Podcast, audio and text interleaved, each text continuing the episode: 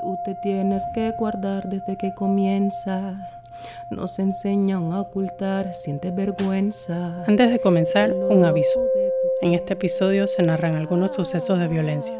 Recomendamos discreción. Que no me duela más, pero ah,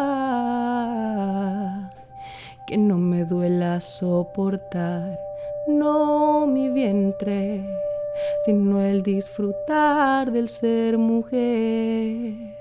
No mi bien. Yo entré a la consulta y de una vez me dijo en mi cara que él no iba a proceder a hacerme ningún tipo de, de, de, cuestión para, para no poder procrear. Porque si yo me divorciaba, el próximo hombre con el que yo me uniera o me casara, no iba a poder tener sus hijos. La recomendación del neuro, eh, neurocirujano, neurólogo que me atendió en, en intensivos fue que yo no debía tener más hijos, dado que eh, mi condición había sido y era tan delicada, eso fue a los 33 años, que si yo volvía a tener otro hijo o a quedar embarazada, eso iba prácticamente a ser una condena de muerte, pues que había sido casi que un milagro que yo hubiera despertado. ¿Qué quiere decir esto? Que un hombre hipotético, un hombre imaginario, tuvo más derechos que yo sobre mi propia vida. Ella es Aura, una mujer panameña de 52 años y madre de dos hijos. Para muchas mujeres que como ella experimentaron situaciones de vida o muerte debido a complicaciones en el embarazo, el miedo no se va luego de dar a luz, solo se reemplaza por un nuevo miedo, el de volver a quedar embarazada. Miedo porque en Panamá, para obtener la esterilización femenina, el método más confiable y además permanente para prevenir el embarazo, no solo basta que la mujer lo decida, el sistema de salud público obliga a cumplir una serie de requisitos que no toman en cuenta ni su salud ni su libre albedrío. Luego de varios meses de pausa, regresamos en colaboración con Desautorizadas, un especial de periodismo multimedia que cuenta los retrocesos democráticos en Centroamérica y su impacto en las mujeres, con el apoyo de Free Press Unlimited. Cada semana se publicará un episodio nuevo en el canal de Desautorizadas. Búscalo donde sea que escuches tus podcasts. Esta es la historia de Panamá. Soy Leila Nilipur y esto es Indomable. Yo empiezo a notar que no puedo respirar. 28 de diciembre en la noche. Estamos hablando de fiestas eh, de fin de año. En los reglamentos hospitalarios se dice que siempre debe haber médico de turno, médico de guardia pero yo empecé a que no podía respirar y yo empecé a decir, eh, no puedo respirar, no puedo respirar. Las enfermeras me decían, ya, ya llamamos al doctor, ya llamamos a otro doctor, ninguno responde, ninguno respondió en toda la noche. Yo pasé esa madrugada agitada, asfixiándome, sola, llorando y desesperada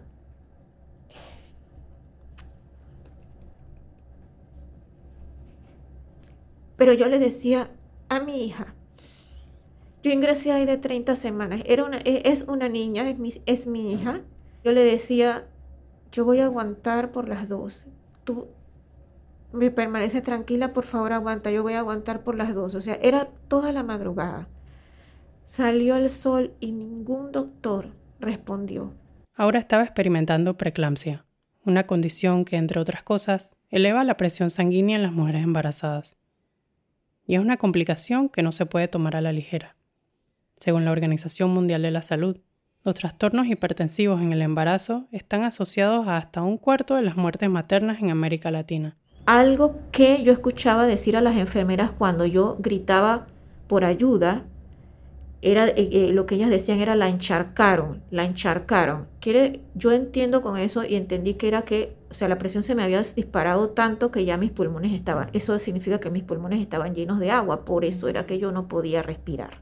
Finalmente, en la mañana llegó una doctora y le realizó una cesárea de emergencia. Era inexperta, de esas que están en prácticas en el hospital. Yo solo recuerdo que iba a la camilla viendo las luces esas blancas del techo del hospital y ya me estaban inoculando la anestesia y yo le dije, todo va a salir bien, ¿verdad?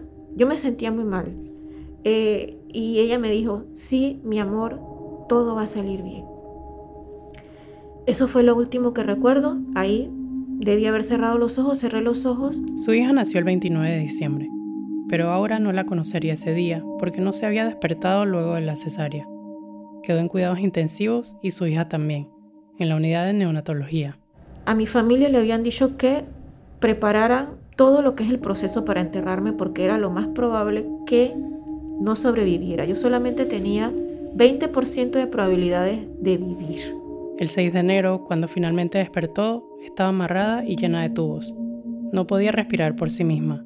Incluso en ese estado, internada en la unidad de cuidados intensivos del hospital, experimentó un evento de abuso sexual. Despertar una madrugada porque un enfermero te está pellizcando los pezones, estando tú eh, con tres tubos en la boca para poder sobrevivir. Es decir, apenas estás despierta. Y estaba amarrada, estaba amarrada. Y yo trataba de hacer ruidos guturales y de tratar de patear la cama, pero nadie venía. O sea, es terrible. Eso es terrible, eso es terrible. Luego de despertar, ahora estuvo tres días más en el hospital. La sacaron de cuidados intensivos y la mantuvieron en observación en una sala que compartía con otras mujeres que acababan de dar a luz. Allí fue testigo de más abusos hacia otras mujeres. Una compañera que ya ella había tenido, ella también había dado a luz por cesárea. Ella estaba ahí, ella estaba ahí y ella, ella, ella decía que le que tenía un dolor en la herida, que tenía un dolor en la herida. Hubo un día en que vinieron a revisarla por el dolor que tenía en la herida y descubrieron que le habían dejado una gasa adentro. A ella no la trasladaron a ningún quirófano. Ella enfrente de todas nosotras la abrieron allí y gritaba del dolor. Gritaba del dolor porque la estaban operando. O sea, le, le cortaron los puntos y la abrieron para sacarle la gasa frente a todas nosotras, frente a las demás. Y había una chica que era adolescente, tenía 15 años, 15, 16 años. Esa muchacha continuamente era maltratada verbalmente, tanto eh, por las enfermeras eh, como por los doctores, pero sobre todo recuerdo que eran las enfermeras las que les decían, sí, abriste las piernas, así que ahora aguanta, si te gustó ahora aguanta, pendeja, para que aprendas a cerrar las piernas. A mí me parecía eso tan horrible. Una tercera compañera murió, dejando atrás a una recién nacida, porque no le sacaron la placenta que se le descompuso dentro del vientre. Y antes de salir del hospital, el médico que atendió ahora en cuidados intensivos le dio una sentencia que se le quedaría dando vueltas en la mente. Que si yo volvía a tener otro hijo o a quedar embarazada, eso iba prácticamente a ser una condena de muerte, pues como ya había salido de la atención hospitalaria, fui a la consulta. El que me atendió fue el mismo doctor que, está, que era el jefe de la sala CEGO en aquella ocasión para lo del salping. El salping, es decir, la salpingectomía, un tipo de esterilización femenina mediante la que se extirpan las trompas de falopio de la mujer. Yo entré a la consulta y de una vez me dijo en mi cara que él no iba a proceder a hacerme ningún tipo de, de, de, cuestión para, para no poder procrear.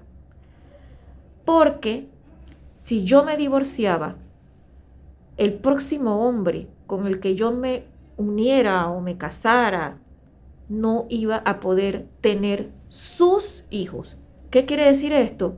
Que un hombre hipotético, un hombre imaginario, tuvo más derechos que yo sobre mi propia vida.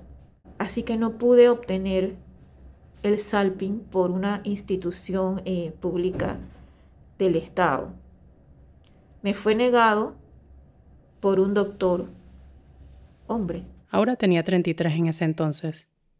15 años después, a Marlene, con 22 años, le sucedió algo similar. Eh, donde a la semana 26 quedé hospitalizada por hipertensión gestacional, que hasta ese momento pues se está investigando si era preeclampsia o qué era lo que estaba pasando con mi cuerpo. Estuve cuatro días hospitalizada. Algunas semanas después, la semana número 38, que tenía una cita de control, tenía nuevamente la presión alta y ese día me dijeron, te quedas hospitalizada porque no te puedes ir así con la presión alta, está muy alta y no, no puedes salir aquí. Este, Así que me llevaron a la sala, me intentaron este, inducir el parto por medio de medicamentos, este, pero no, no funcionó. Así que a las cinco y media de la tarde, pues me llevaron a quirófano para practicar una cesárea de urgencia. En ese momento que me estaban practicando la cesárea, le digo al médico que, pues, este, que era lo que iba a pasar. Me dijo que si yo tenía otro hijo, me iba a morir. Y bueno, por tratarse de un hospital público donde no se permiten acompañantes, Marlene estaba sola, recibiendo esa noticia mientras era sometida a una cesárea de emergencia. Luego de abrirla, la alejaron de su bebé. Se quedó sola en una sala recuperándose de la operación y la anestesia. No conocería a su hija ese día. De hecho, cuando me hacen la cesárea, eh, me, me, cierran todo lo que van a hacer y me sacan en una camilla y me dejan en como, no sé si un laboratorio, pero era un lugar así extraño al que yo nunca había estado, a que se me despertaran las piernas, totalmente sola, sola como, como cuatro horas. allí mirando tubos de ensayo alrededor, esperando que me despertara para que me llevaran a eh, la sala en donde yo me habían dicho que cuando ya se me despertaran las piernas, se me despertara el cuerpo, ya yo iba a poder ver a la bebé.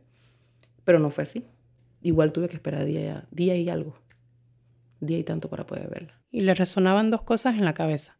Primero, la idea de que podía morir si volvía a quedar embarazada. Con 22 años le quedaban muchos años de vida fértil por delante y ahora tenía una hija que cuidar. Y segundo, la respuesta contradictoria del mismo médico que le hizo la advertencia cuando ella le pidió que la esterilizara allí mismo, como parte de la cesárea. Así que yo le dije, bueno, espéreme. Y él me dice, que cuando tenga otro hijo, él me opera. Y pues para mí lo que significó eso es, te opero muerta. Eso fue lo que yo entendí, te opero muerta. Y eso me, me marcó mucho. Cuando tenga otro hijo, porque así lo dicta la Ley 7 de 2013 que regula la esterilización femenina en Panamá. Para solicitarla en el sistema de salud público, las mujeres deben tener por lo menos 23 años y dos hijos. Esta ley reemplazó la de 1941, la cual estipulaba que la mujer tuviese cinco hijos vivos y dificultades económicas para poder solicitarla. Para los hombres, en cambio, el único requisito para solicitar una vasectomía es ser mayor de edad. Luego el embarazo sufrí depresión postparto. Fue bien fuerte para mí ese momento de mi vida. Como dos años y medio batallando con eso mientras criaba a mi hija, mientras sostenía mi casa, eh, con mucho miedo de quedar embarazada, con mucho miedo de tener relaciones sexuales, con mucho miedo de tratamiento hormonal, con miedo a todo. Y este, sin, sin una esperanza de decir, oye, quiero hacerme una esterilización para cuidar mi vida y cuidar la vida que di. La posibilidad de quedar embarazada era una amenaza latente para su vida y el Estado le negaba el procedimiento médico que la podría salvar porque la ley le pedía otro hijo. En esos 15 años que separan los embarazos de Aura y Marlene, la abogada Aide Méndez y Yueca presentó ante la Corte Suprema de Justicia una acción de inconstitucionalidad contra ciertos artículos de la ley. Era el 25 de noviembre de 2015 justamente el Día Internacional de la Eliminación de la Violencia contra la Mujer. Entre sus argumentos, sostuvo que era discriminatoria hacia las mujeres en relación a los hombres. Esta es ella en una entrevista al canal de televisión Next. Por ejemplo, se exigía que las mujeres tuvieran 23 años de edad y dos hijos vivos para poder esterilizarse. Esto es maternidad forzada que la maternidad forzada es tan perniciosa como la esterilización forzada. También se le exigía a las mujeres que presentaran una recomendación médica y a los hombres no se les exigía lo mismo. A los hombres, como dijimos antes, solo se le pide la mayoría de edad para solicitar una vasectomía en el sistema público de salud. Para AIDE, además, esta ley discrimina en contra de las mujeres de escasos recursos. Y es cierto que hay una diferencia, una discriminación contra las mujeres pobres, porque resulta que la esterilización no está prohibida por ley. Cualquiera puede ir, pagar y hacerse una esterilización pero la están prohibiendo para las mujeres de escasos recursos con todas las trabas que le están poniendo. En otras palabras, una mujer con poder adquisitivo podría simplemente acudir a una clínica privada y solicitar una esterilización, sin necesidad de cumplir con los requisitos de edad o cantidad de hijos que se imponen a las mujeres en el sistema de salud público. La Corte se tardó casi cinco años en emitir su veredicto, a finales del 2020. El mismo no se hizo público hasta el 13 de marzo de 2021, cuando apareció en la Gaceta Oficial. En él, la Corte falló en contra de la acción de inconstitucionalidad. Este fue uno de sus argumentos, en la voz de la diputada Ana Giselle Rosas, que lo leyó textualmente en el Pleno de la Asamblea Nacional. Así entonces, debemos señalar que pese a que la mujer y el hombre son iguales ante la ley y por ende tienen los mismos derechos y obligaciones, no puede soslayarse que la mujer, por sus características físicas y biológicas, específicamente la maternidad, dista mucho de ser semejante al hombre en términos reproductivos. De allí que en ese sentido no puede colocarse en situación de igualdad a los hombres y a las mujeres. Es decir, la misma visión del Estado es patriarcal y machista. Un país que no brinda por su constitución los mismos deberes y derechos a hombres y mujeres está condenando a las mujeres a que sigamos rezagadas, sigamos siendo excluidas y en condiciones en donde su desarrollo personal no es igualitario. El fallo no solo fue criticado por la diputada Rosas, sino también por los medios de comunicación. Ya muchas personas se han pronunciado respecto a este tema y hablan de lo machista y misógeno que puede ser esta justificación del fallo. O sea, la, discriminación, dígase lo que se quiera decir, eh, es evidente. Y, lo planteamos aquí, o sea, no puede ser que la condición socioeconómica de la mujer determine las condiciones para que tenga acceso al servicio eh, eh, gratuito y público de salud para la esterilización. Si, si tienes que acudir a eso, entonces, ah, espérate, tienes 23 años, ah, espérate, ya tienes dos hijos, pero si eres una mujer que tiene los recursos, no te preguntan nada ni nadie. Luego de que le negaran la esterilización, ahora debió buscar otros métodos para prevenir un embarazo.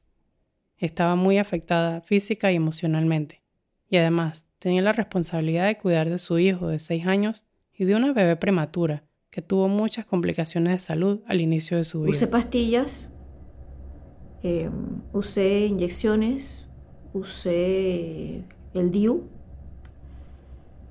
y usé tantos porque las pastillas me daban unos, unos efectos secundarios, eh, las inyecciones otros efectos secundarios. El DIU me produjo una inflamación terrible y yo le comunicaba al ginecólogo eso y me, me decía que eso no era posible porque eso, eso, eso no causaba ningún tipo de efecto secundario. Lo que me parece un exabrupto que un hombre opine sobre lo que siente el cuerpo de una mujer dado que nunca va a poder sentirlo porque tiene, no tiene cuerpo de mujer. O sea, resultó que tenía una inflamación pélvica por el DIU. Algo que yo estaba eh, sintiendo hace meses. Eventualmente le detectaron un fibroma es decir, un tumor benigno en el útero que le estaba causando fuertes hemorragias. Decidí pues eh, obtener un préstamo pero familiar, o sea, la familia me ayudó y me operé, me hice, me tuve que hacer una histerectomía total, pues útero y ovarios por, para ya solucionar este problema porque la verdad es que las, las hemorragias eran intensas. Y así, cinco años después del nacimiento de su segunda hija, de arrastrar con secuelas físicas y emocionales de esa experiencia, Ahora finalmente pudo dejar de preocuparse por morir a causa de otro embarazo. Una mujer tiene pleno uso de sus facultades. Eh, pensamos y debiéramos tener derecho a poder decidir ¿Qué es lo que vamos a hacer? Eh, las razones, las razones pues hay de, todo tipo, razones hasta personales, pero razones médicas, razones de todo tipo, pero debemos tener derecho al acceso a los procedimientos. No puede ser que otra persona tenga la palabra y el derecho sobre el tuyo.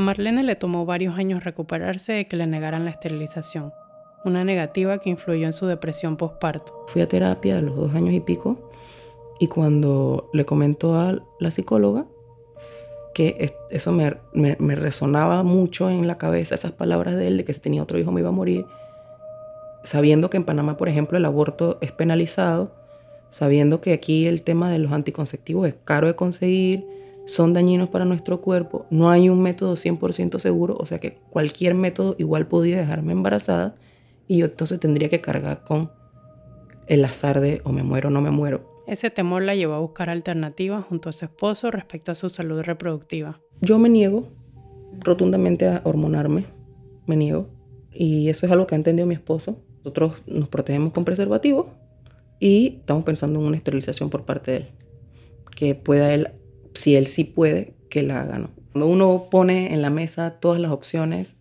la más viable es esa. Realmente la más viable es esa porque a las mujeres se nos quitan esas posibilidades.